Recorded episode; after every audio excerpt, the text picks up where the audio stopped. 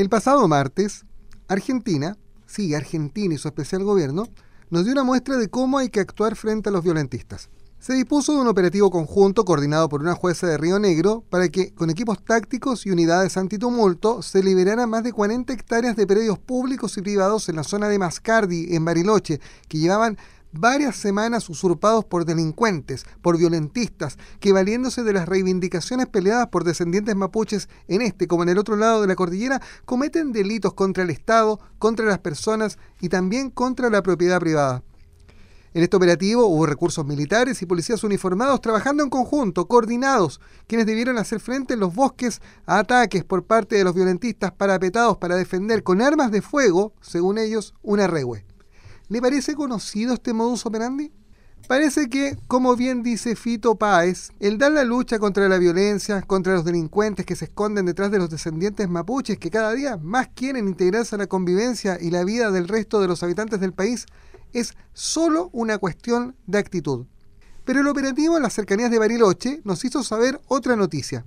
¿Se acuerda usted de Facundo Guala?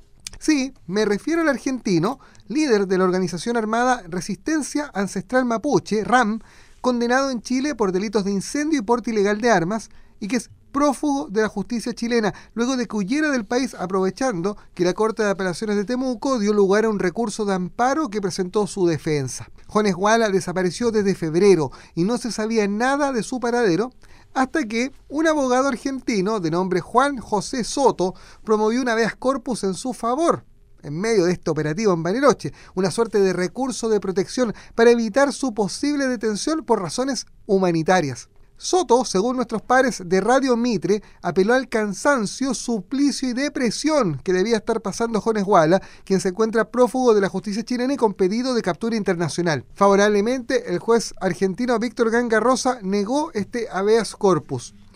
Medios trasandinos han dado cuenta que el presidente de la Junta Vecinal de Villa Mascardi, Diego Frutos, indicó que Facundo Jones Guala está en Argentina y que los últimos ataques registrados en la zona fueron ordenados por él.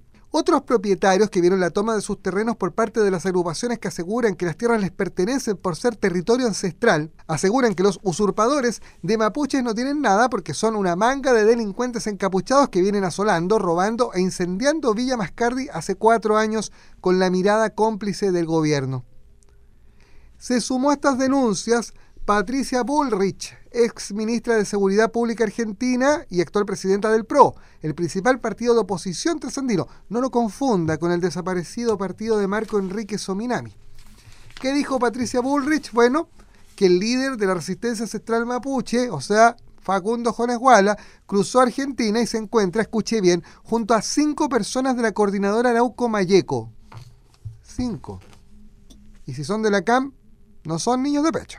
Es de esperar que con tanta información disponible, con solo revisar medios de comunicación argentinos, tanto el Poder Judicial como la Fiscalía agilicen la solicitud de captura internacional sobre Jones Guala, quien es un delincuente, así, con todas sus letras. Y ojalá que el gobierno y la embajadora Bárbara Figueroa hagan las tratativas que sean necesarias para que este violentista venga a Chile a cumplir con su condena. Sería una señal positiva. Ah, y que ojalá el gobierno mire lo que se hizo al otro lado de la cordillera en una de esas puede salir una buena idea para liberar Temucuicuy. Soy Juan Rafael Maldonado. Alguien tiene que decirlo. Desde ahora, opinión objetiva, justa y certera, y el análisis criterioso de lo que pasa. Alguien tiene que decirlo en Radio Sago, con el periodista Juan Rafael Maldonado. Bienvenidos a una nueva edición de Alguien tiene que decirlo en fin de semana largo. Ah, imagínense, uno de los últimos antes del cierre de este año. Vamos a tener buena conversación eh, con dos temas claves para que usted le ponga atención. Primero, un fondo concursable destinado al emprendimiento en servicios agrícolas, pero que no es solo dinero, es mentoría, compañía y además capacitación. Imperdible, le vamos a contar de aquello. Eh, y además vamos a hablar de educación, pero de educación preescolar. Hay una inmensa brecha para los sectores rurales y vulnerables de la que alguien tiene que hacerse cargo. Vamos a hablar de aquello con una experta. Pero como siempre, en Radio Sago partimos con buena música en nuestro programa. Bienvenidos, bienvenidas. Aquí arranca. Alguien tiene que decirlo.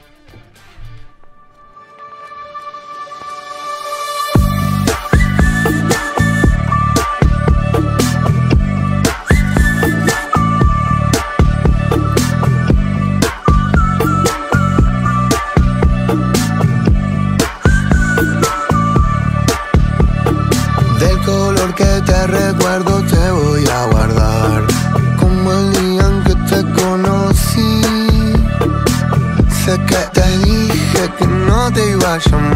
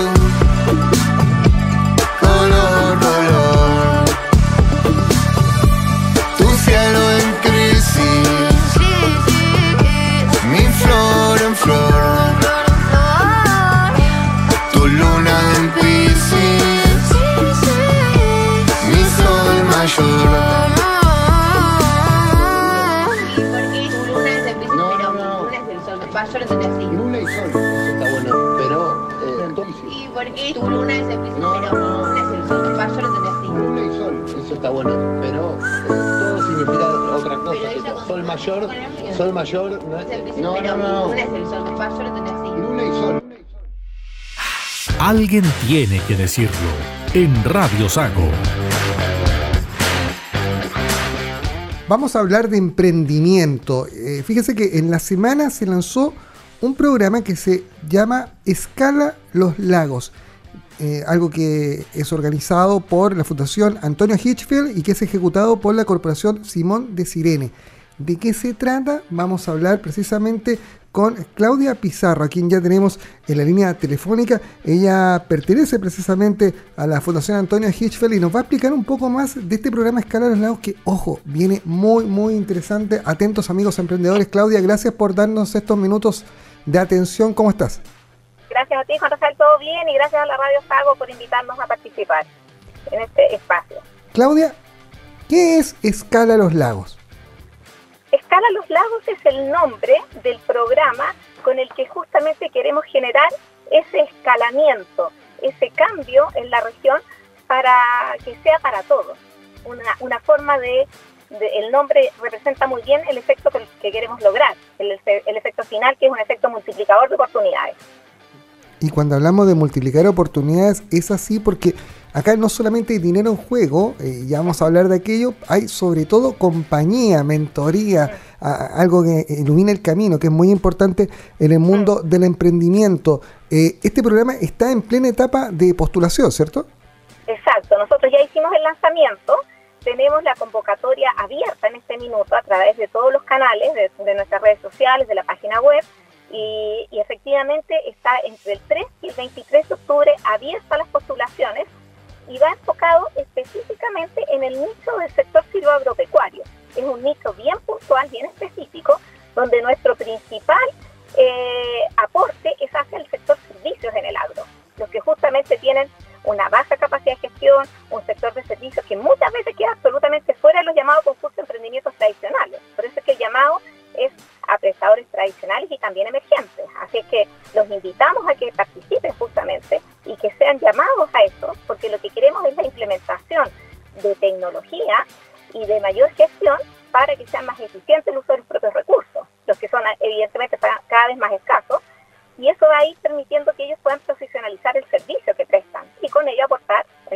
mayor desarrollo en la región.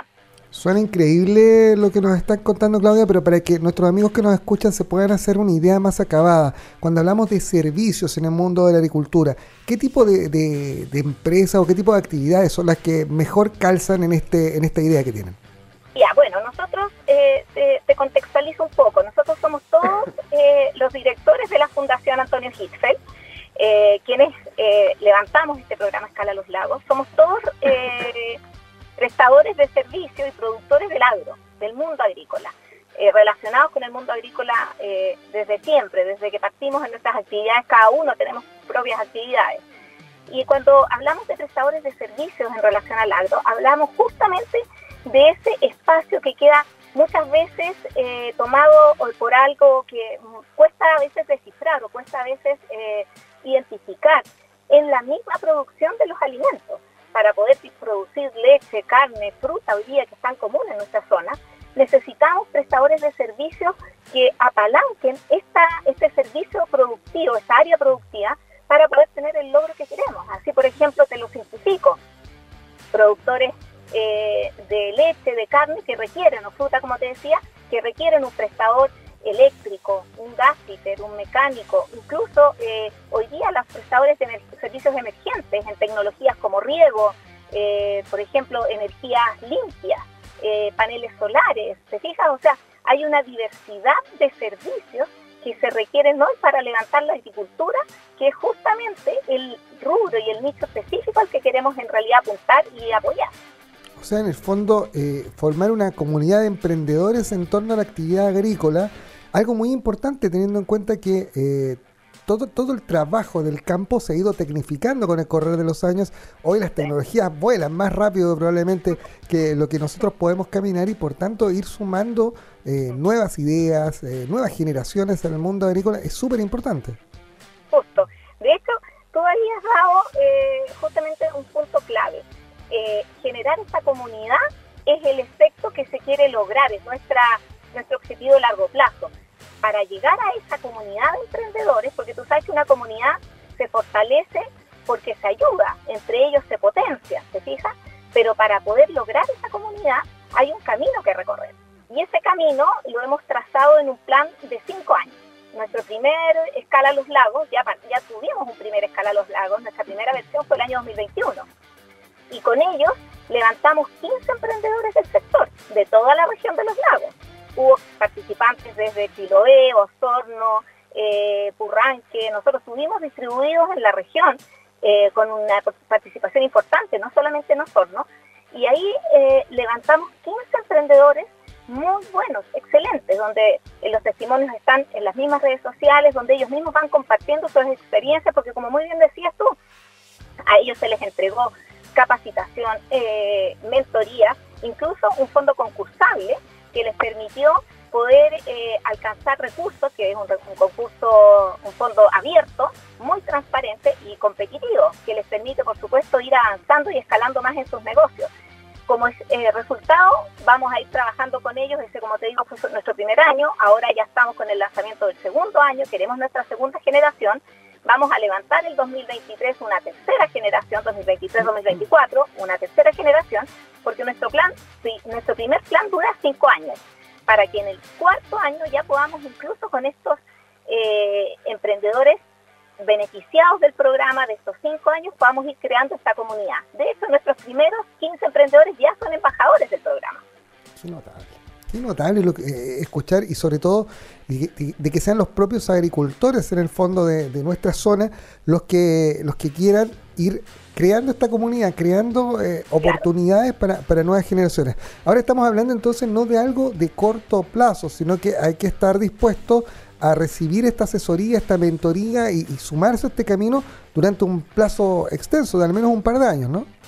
Lo que pasa es que, como te, como te explicaba recién, el primer año, la primera generación ya terminó. Nosotros trabajamos con estos primeros 15 el año 2021.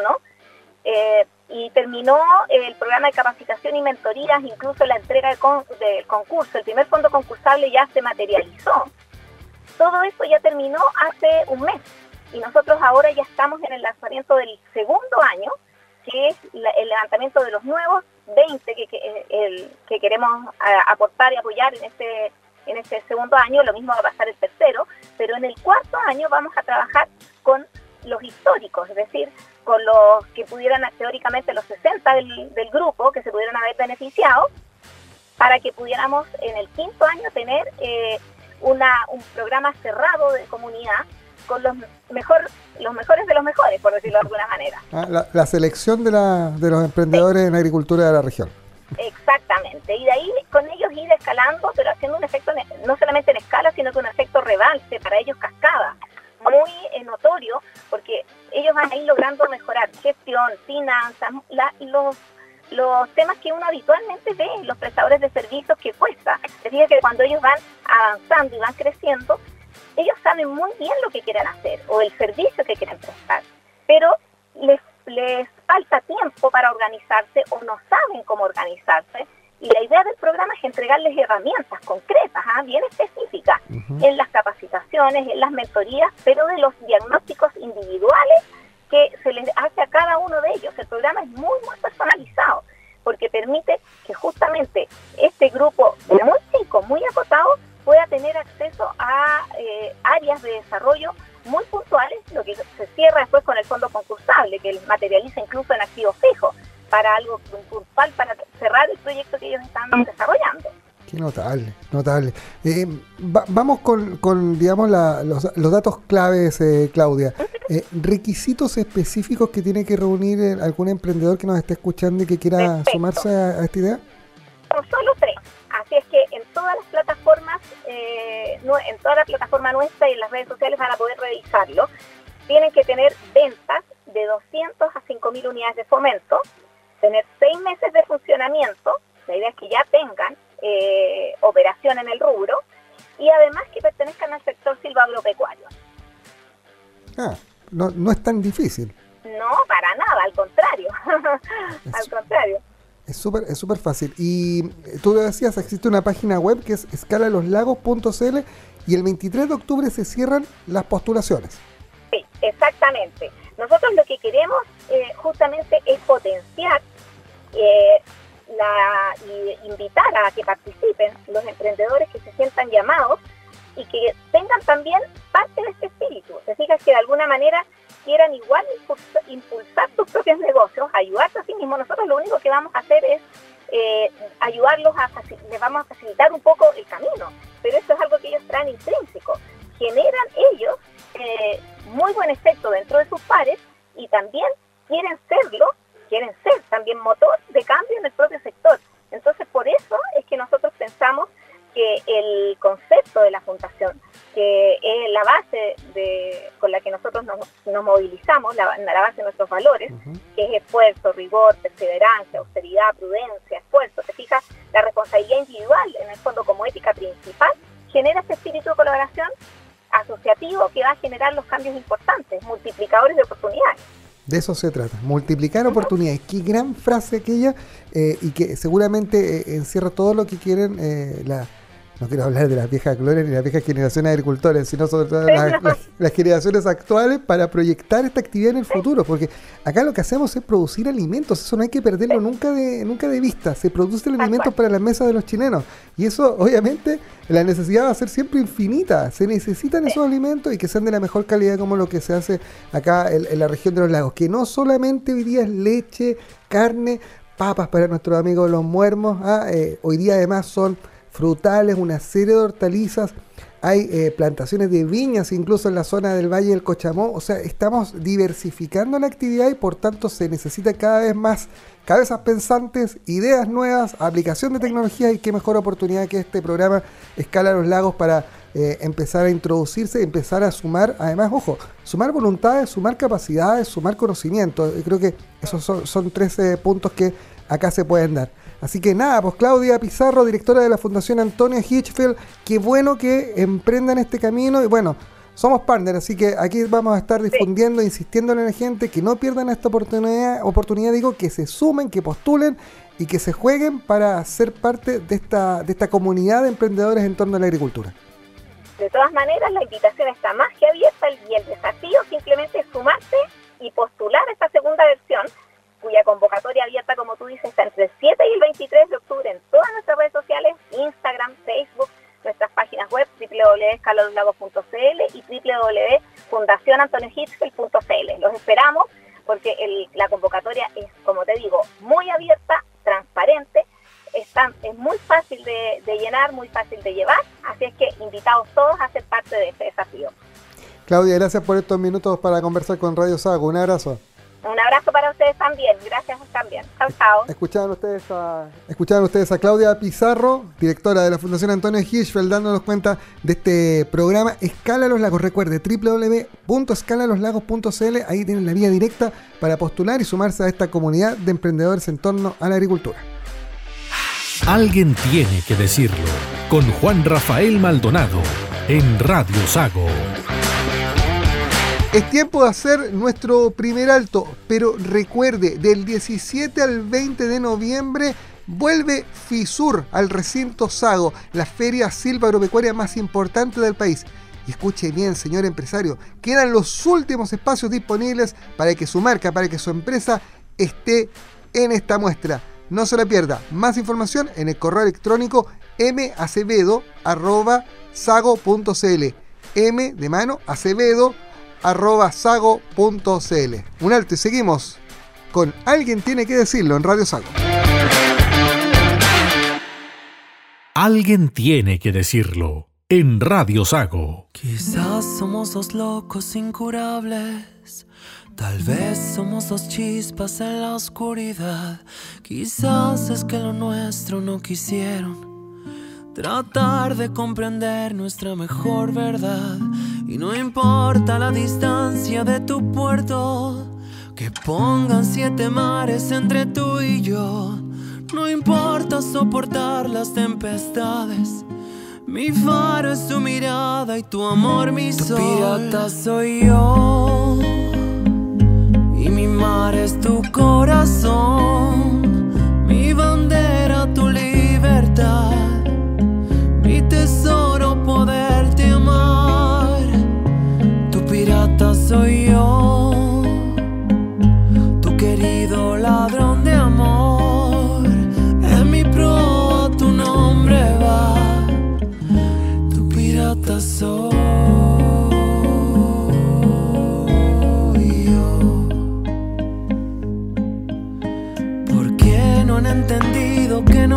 hay edad razón,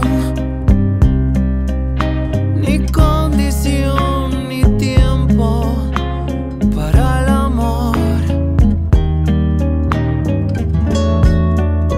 Eternamente amor navegaremos, completamente unidos sin mirar atrás, perdidamente amándonos al viento, sin nudos de la mente y con la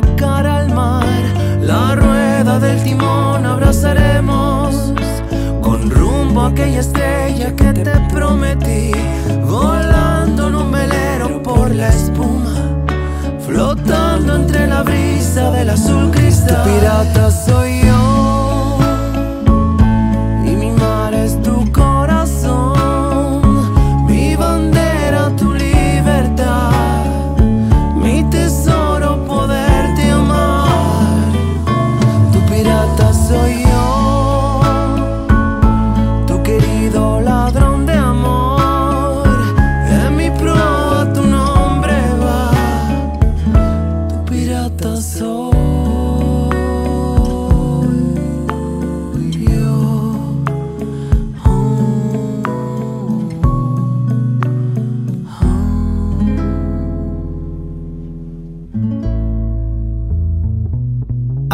tiene que decirlo. Con Juan Rafael Maldonado en Radio Sago.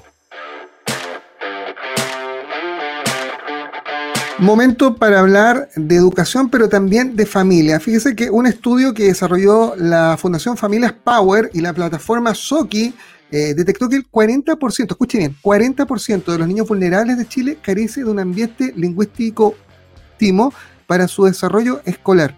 La pandemia nos dejó muchas huellas y probablemente el daño que sufrieron en aspectos educacionales nuestros hijos eh, será una herencia que nos va a costar, de la que nos va a costar salir. Bueno, vamos a hablar de aquello con la directora de la Fundación Familias Power, es abogada, pero ha dedicado eh, muchos años de su vida precisamente a trabajar por las familias y por los niños que tienen menos posibilidades, a, tratar de emparejar la cancha, el viejo sueño de todos los chilenos. Anne Traub, que además es puertomontina, por lo tanto conoce muy bien eh, lo que nos pasa aquí en el sur de Chile. Anne, gracias por estos minutos para conversar con Radio Sago. ¿Cómo estás?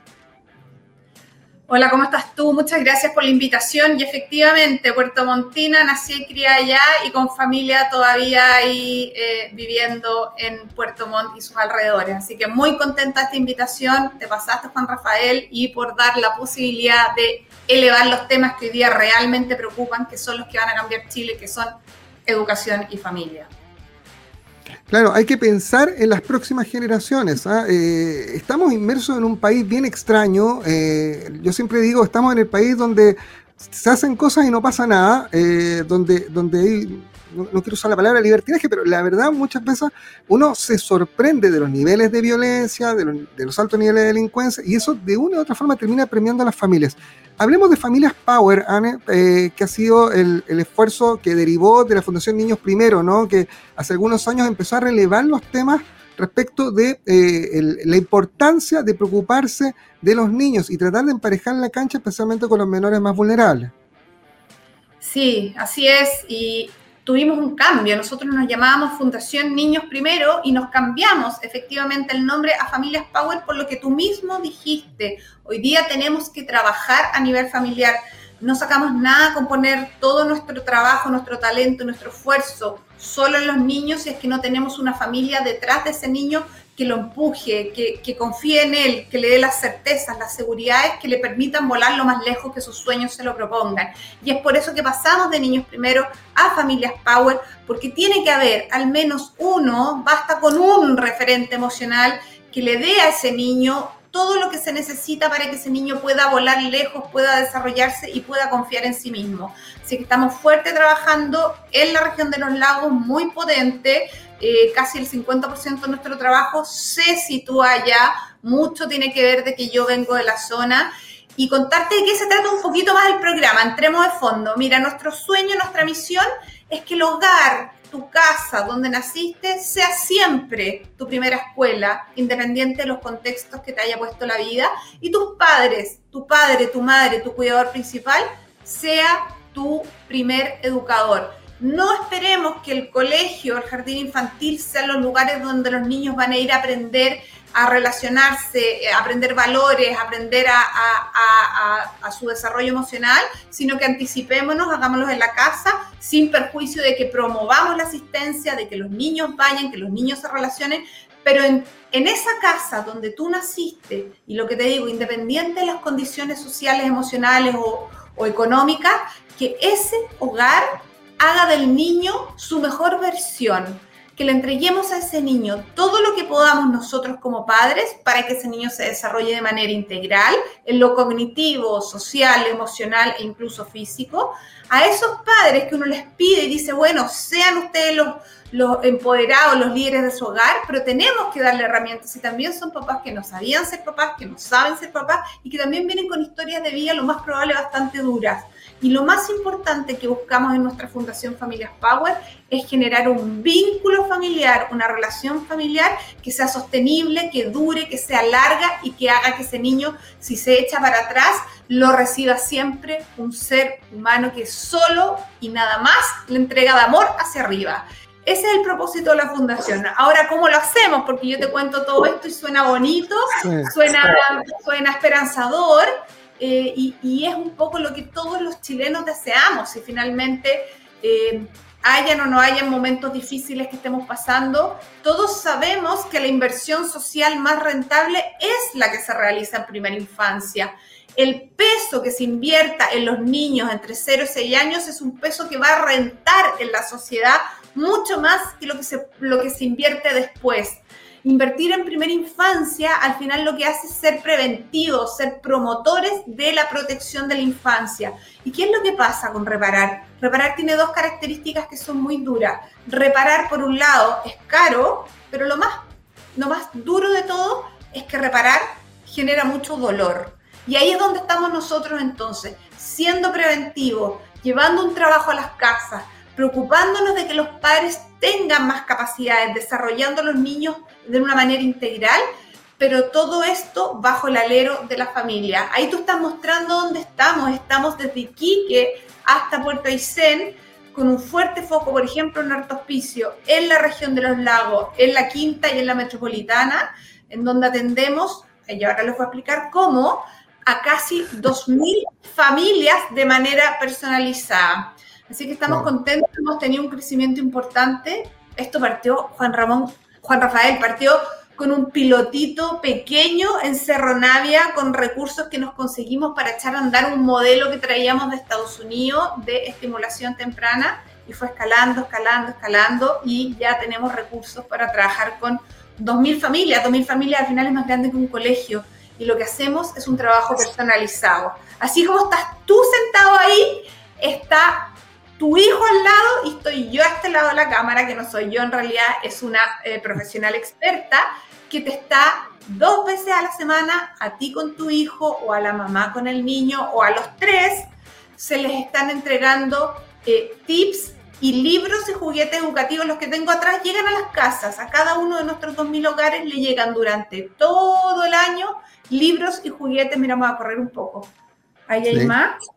Libros y juguetes son de regalo, quedan en las casas, armamos bibliotecas y además cada uno de estos libros o juguetes lo acompaña una tutora, que es una monitora especializada eh, que está durante todo el año siendo parte al final de esta familia.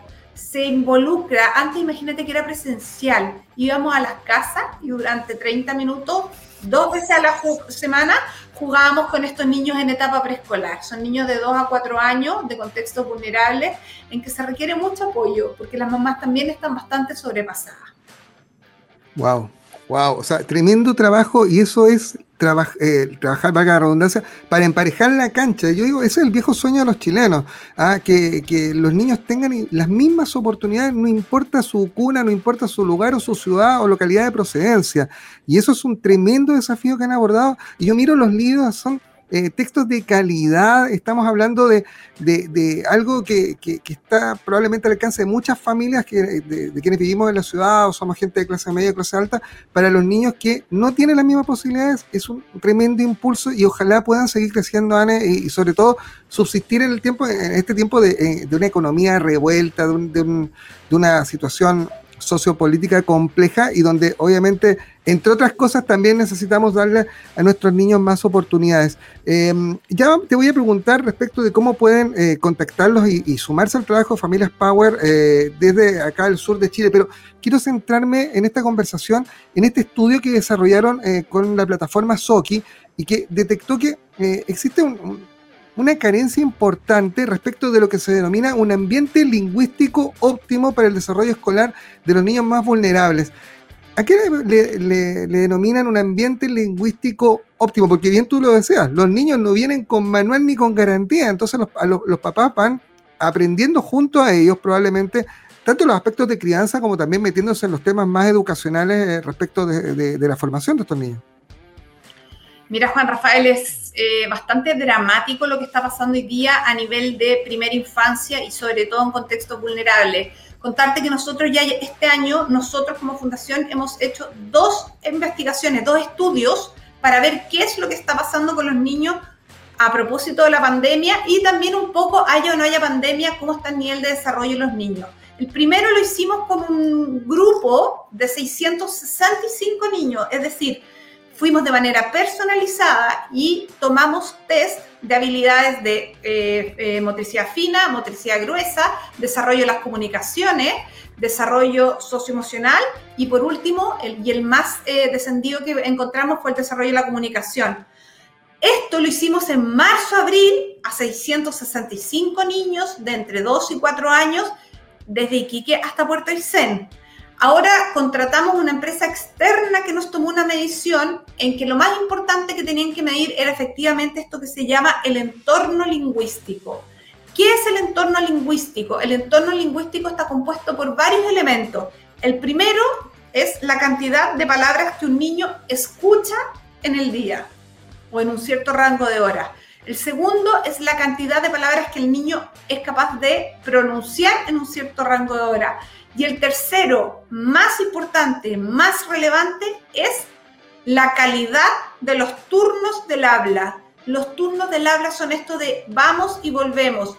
Yo te pregunto, hijo, tú me respondes. Yo, mamá, te hago una pregunta eh, eh, y se arma una conversación. Los turnos del habla son tremendamente predictivos de los resultados de los niños en el tiempo. Si un niño viene de un, de un ambiente donde el turno de habla es bajo, existe poco o no se le da espacio, ese es un niño que va a tener mucho más, le va a costar mucho más desarrollarse en el colegio, desarrollar habilidades sociales, etc. El número de palabras escuchadas a cierta edad también es un tremendo predictor. En Estados Unidos se habla de que entre niños ricos y niños pobres a los 3 años de edad tenemos diferencias de 30 millones de palabras escuchadas versus 3 millones de palabras escuchadas. O sea, un niño rico se ha envuelto, se ha empapado de vocabulario, de palabras, etc. Y los turnos del habla, nosotros hicimos un doble clic, trajimos de Estados Unidos unas maquinitas que se llaman se llaman Lena, me voy a enfocar que se ponen acá, acá abajo en el estómago, no, no por dentro, se ponen un petito los niños y se pone esta maquinita y durante 16 horas permanece prendida ya sea con el petito puesto o ya sea que los niños se fueron a acostar.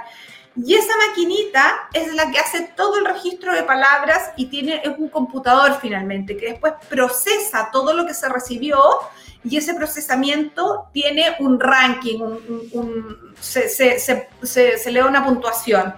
Y eso, los turnos del habla, que es al niño yo le hablo, yo le respondo, yo no simplemente al niño le digo voy a la farmacia, sino que digo eh, tu hermano está enfermo, tengo que ir a la farmacia porque voy a ir a comprar un antibiótico que ataca tal o cual bacteria, etc.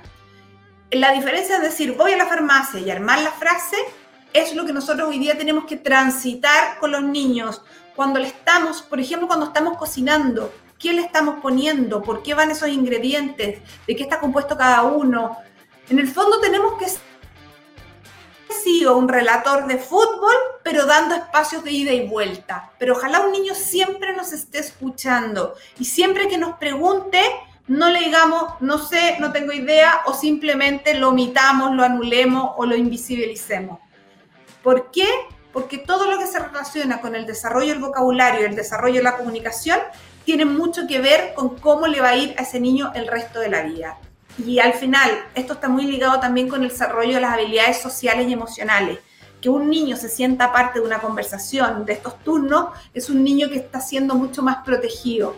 Y hay ciertas habilidades, lo que dice la evidencia, es que si no se desarrollan a cierta etapa de la vida pueden no llegarse a desarrollar nunca, que son las sociales y las emocionales. Entonces, después tenemos seres humanos que en el trabajo tienen problemas, en la universidad no pueden hacer trabajo en un grupo, desertan, desertan en colegio, no logran adaptarse a temas que tienen que ver más con lo social, porque lo académico va a llegar después.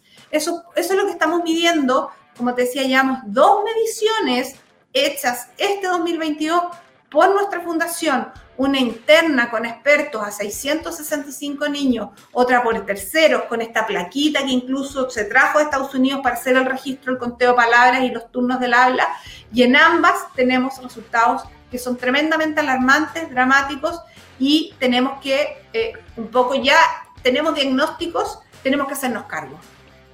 Y hablando de hacernos cargo, Anne, eh, el desafío crece en un país donde eh, por mucho tiempo no hubo un diseño de políticas públicas en favor de la primera infancia o de, los niños de edad preescolar.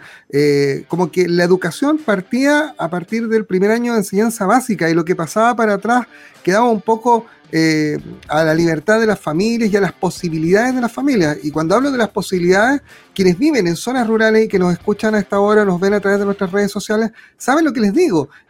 todo lo que ello implica acceso, viajes largos, imposibilidad de contar con profesionales y un largo etcétera. Entonces el, desafío para Chile como país, pensando en este tipo de brechas, es inmenso. Eh, yo creo, Juan Rafael, que este país tiene una deuda tremenda con la primera infancia. Hoy día nosotros, Chile es un país tremendamente condenado por su cuna. El lugar donde naciste, que tú ya lo dijiste también, el lugar donde naciste determina profundamente, con un alto grado de certeza, cómo va a ser tu vida. Te voy a poner el ejemplo acá en Santiago que estoy yo, un niño que nace en Las Condes versus un niño que nace en Renca, Cerro Navia, en que estamos al lado porque tenemos una costanera norte que nos cruza, es un niño que ya a los tres años tiene otras oportunidades que el niño que nació en Las Condes y eso te lo da el entorno familiar, las oportunidades educativas, el, nivel, el capital cultural de la familia, pero por sobre todo las políticas públicas. Hoy día las políticas públicas tienen que llegar de manera urgente a estos niños, porque esto es como construir un edificio que nace chueco. Si no nos preocupamos de los cimientos, no le vamos a poder poner muchos pisos más para arriba y esto va a ir para el lado. Es lo mismo con los niños. Si nos pudiéramos preocupar y nos pusiéramos como meta país, Dicen los niños no marchan, por eso no invertimos en primera infancia, o por eso no nos preocupamos, y total, nadie reclama por ello. Es una lástima, porque ahí está el desarrollo del talento. El círculo de la pobreza se rompe solo con educación. No hay otra forma de romper el círculo de la pobreza. Y la educación tiene que partir en la primera infancia. Después es tarde, como te decía yo, después estamos reparando. Estamos llegando a corazones a seres humanos que ya están mucho más partidos. Tenemos que llegar antes y las políticas públicas tienen que ir para allá. Tenemos que tener mucho más trabajo con los papás. Ojalá pudiéramos tener una red de visitas domiciliarias eh, a nivel país de los contextos más vulnerables. Ojalá los niños que están en localidades rurales tengan acceso a programas como el nuestro. No te digo el nuestro, a otros, pero que no lleguen a primero básico sin ni una oportunidad educativa antes, porque claramente la brecha no es, no es paliable en el fondo. Un niño que llega primero básico, que no ha tenido educación preescolar antes, es un niño que partió la carrera 10 metros atrás. Ya partió, la, están todos la partida y este niño está 10 metros atrás. ¿Cómo los va a pillar? Y por otro lado, también tenemos que hacernos cargo, por ejemplo, el kinder obligatorio. El año pasado, por temas políticos, porque hay que decirlo, se votó que el kinder sea obligatorio. Entonces te dicen, pero sí, ¿por qué si los niños van a kinder? No, señor, los niños vulnerables no van a kinder. El ausentismo en los niños del contexto vulnerable más importante, del 25% más vulnerable, en la época eh, más dura asisten solo el 50%, es decir, es como decir que van un día sí y un día no. Y eso el año pasado estuvo en discusión. Se buscó hacer obligatorio el kinder sin dejar incluso repitiendo a los niños que no llegaran, sino que igual se iban a pasar de curso, pero era para fomentar, estimular la asistencia y luego de que haya un, un, acuerdo unánime en la Cámara de Diputados, cuando llegó al Senado se necesitaba, me parece que eran cuatro séptimos, y no se logró el acuerdo. Así es que es un tema, eh, es súper duro, lo mismo también con las salas cunas universales. Tenemos que realmente generar la universalidad para que las mujeres puedan salir a trabajar y tengan un lugar donde sus hijos estén. Sin duda hay que mejorar la calidad y que no sean solo guarderías como dicen algunos, pero las mujeres también necesitan generar ingresos. Una mujer que tiene la libertad económica es una mujer que puede tomar las mejores decisiones para su vida. Estando atada económicamente a alguien, estás mucho más expuesta a violencia. Tus hijos también tienen más posibilidades de sufrir violencia porque tú no puedes tener eso que uno dice, agarro mis cabros y me rehago, me, reconstruyo. Así es que hay una serie de políticas públicas eh, nuestro eh, eh, Estado, gobierno, lo que, como lo llamemos, nuestro Chile está tremendamente al debe con la primera infancia. La inversión que se ha hecho en las universidades, lo que costó pasar del quinto decil al sexto decil en gratuidad, es una millonada, me parece que son de 300 y 400 millones de dólares. Eso ojalá lo vayamos a poner en la primera infancia, para que esos niños que después son adultos y lleguen a la universidad, lleguen mucho mejor formados y luego cuando terminen su, carrera universitaria tengan donde emplearse y no digan, chuta, esto es imposible. Por algo se llama Familias Power la fundación. Ustedes escuchan a Anne con la pasión con la que nos cuenta eh, esta lluvia de cifras, pero que nos ejemplifica con claridad el momento que vivimos en materia de educación y la necesidad de preocuparnos. quienes somos papás de niños en edad preescolar sabemos de lo que nos están diciendo y las necesidades que ellos tienen de expresarse, de poder eh, ampliar su lenguaje y uno sabe que ahí, está una de las muchas llaves que van a tener ellos para su desarrollo, si no la principal. Es el momento de ponernos en sintonía con un tema que, del que nos vamos a acordar probablemente en 10, 15 años más y nos vamos a tener que preguntar qué hicimos como país, qué hicimos como sociedad, qué hicimos nosotros como familias también para tratar de, de ayudar a, a que esta brecha no sea grande, sino que se vaya reduciendo cada vez más y lleguemos al viejo sueño de poder emparejar la cancha. Anne, ¿cómo, cuéntame, cómo la gente aquí en el sur de Chile puede integrarse a familias Power, ya sea como beneficiarios probablemente de los programas que tienen ustedes, pero también quienes quieran aportar. A lo mejor hay gente que puede aportar dinero, otros que puedan aportar trabajo, esfuerzo, sumarse de algún modo para, para insisto, tratar de todos sumar a esta, a esta meta que tenemos que ponernos como país, que es sacar a nuestros niños adelante. Eh, te agradezco el espacio, Juan Rafael, para poder hacer un llamado a la acción. Es súper importante luego que uno cuenta esto, cuenta las cifras, cuenta lo dramático que está hoy día, eh, todo lo que están viviendo los niños y cómo esto nos va a afectar si nos ponemos más fríos en toda la economía del país futura. Eh, tenemos en el fondo dos formas de, de poder acercarse a nosotros, ya sea con recursos o ya sea con horas persona, horas hombre necesitamos de operativos dentales y operativo dental no necesito un... No, o sea, si hay alguien dentista que quiere ayudar y me dice, yo puedo ver a dos niños para hacerle un diagnóstico, necesitamos fonoaudiólogos que hagan eh, complementos, estamos muy, muy cortos de psicólogos también, necesitamos psicólogos que estén disponibles, quien tenga tiempo de ponerse a disposición, ahí dice, deja tu huella arriba, pinchan y nos dicen en qué pueden dejar su huella. Eso es tremendamente importante. Y por otro lado, necesitamos recursos para llegar más lejos. Nosotros este 2022 nos estamos financiando prácticamente con puro recurso privado de fondos concursables o de personas como tú, como yo, como cualquiera que nos hace una donación a través de ahí donde dice hazte socio, 20 mil pesos o otro monto, lo que se pueda donar. Y finalmente también hacemos un llamado a las empresas. Las empresas tienen que comprometerse con la primera infancia. No solamente la empresa se tiene que comprometer en temas que se vea o, que, o que reluzcan a nivel de comunidad. Aquí se están comprometiendo con una familia que lo más probable es que puede ser una familia trabajadora de su empresa. Se están comprometiendo además con establecimientos educativos a los cuales van a llegar estos niños y van a llegar mucho mejor preparados. Van a ser los educadores de estos niños van a decir, bueno, qué bueno que llegaron estos niños con una mejor base, porque así nosotros también podemos desarrollar mejor nuestro trabajo.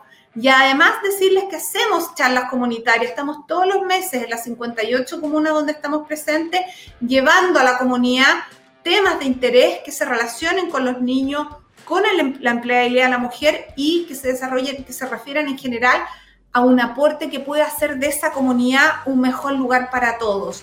Así que empresas que estén escuchando, que estén mirando, por favor escríbanos a contacto arroba familias power y veamos formas de aportar, ya sean dinero, se acerca la Navidad, necesitamos juntar 2.000 regalos navideños.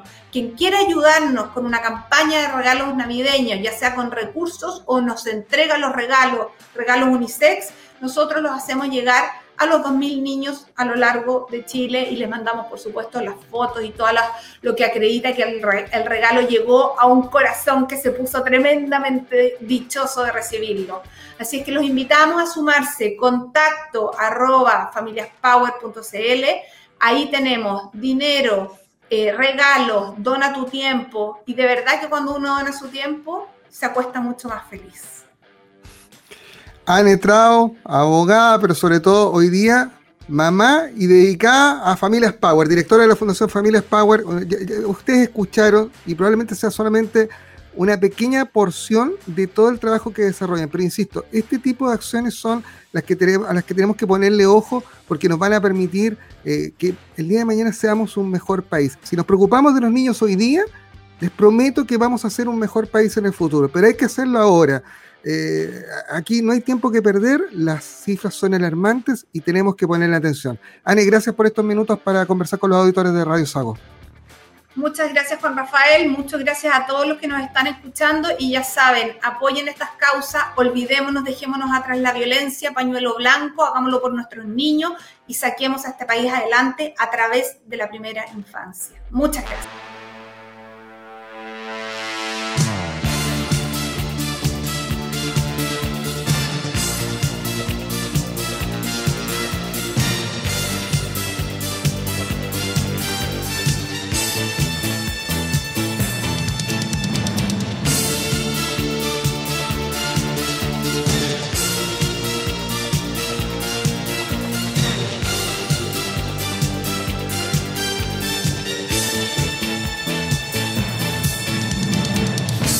De aquellos que sueñan con la libertad. Capitán de un velero que no tiene mar. Soy de aquellos que viven buscando un lugar. Soy Quijote de un tiempo que no tiene edad. Me gustan las gentes que son de verdad. Ser bohemio, poeta y ser golfo me va. Soy cantor de silencios que no viven paz, que presume de ser español, ¿dónde va? Y mi Dulcinea, ¿dónde estarás? Que tu amor no es fácil de encontrar. Quise ver tu cara en cada mujer, tantas veces yo soñé que soñaba tu querer.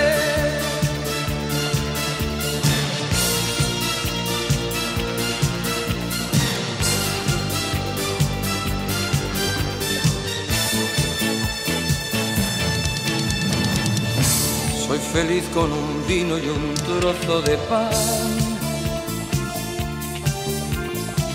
Y también, como no, con caviar y champán. Soy aquel vagabundo que no vive en paz. Me conformo con nada, con todo y con más. Tengo miedo del tiempo que fácil se va. De las gentes que hablan, que opinan de más. Y es que vengo de un mundo que está más allá. Soy Quijote de un tiempo que no tiene edad. Y mi Dulcinea, ¿dónde estarás? Que tu amor no es fácil de encontrar. Quise ver tu cara en cada mujer, tantas veces yo soñé que soñaba tu querer, tantas veces yo soñé que soñaba tu querer.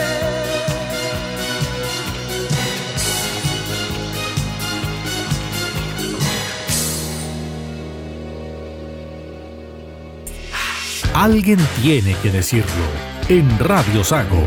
No hay tiempo para más. Gracias por acompañarnos en siete días más en las ondas de Radio Sago, una nueva edición de Alguien tiene que decirlo. Ah, y recuerde, este programa ya está disponible en nuestra plataforma de podcast en www.radiosago.cl y por supuesto en los principales reproductores de podcast del mundo, en Spotify, en Apple Podcast, en Google Podcast. Usted coloca entrevistas Radio Sago y va a llegar a nuestro programa. Gracias por acompañarnos. Has escuchado opinión objetiva, justa y certera y el análisis criterioso de lo que pasa. Alguien tiene que decirlo en Radio Sago.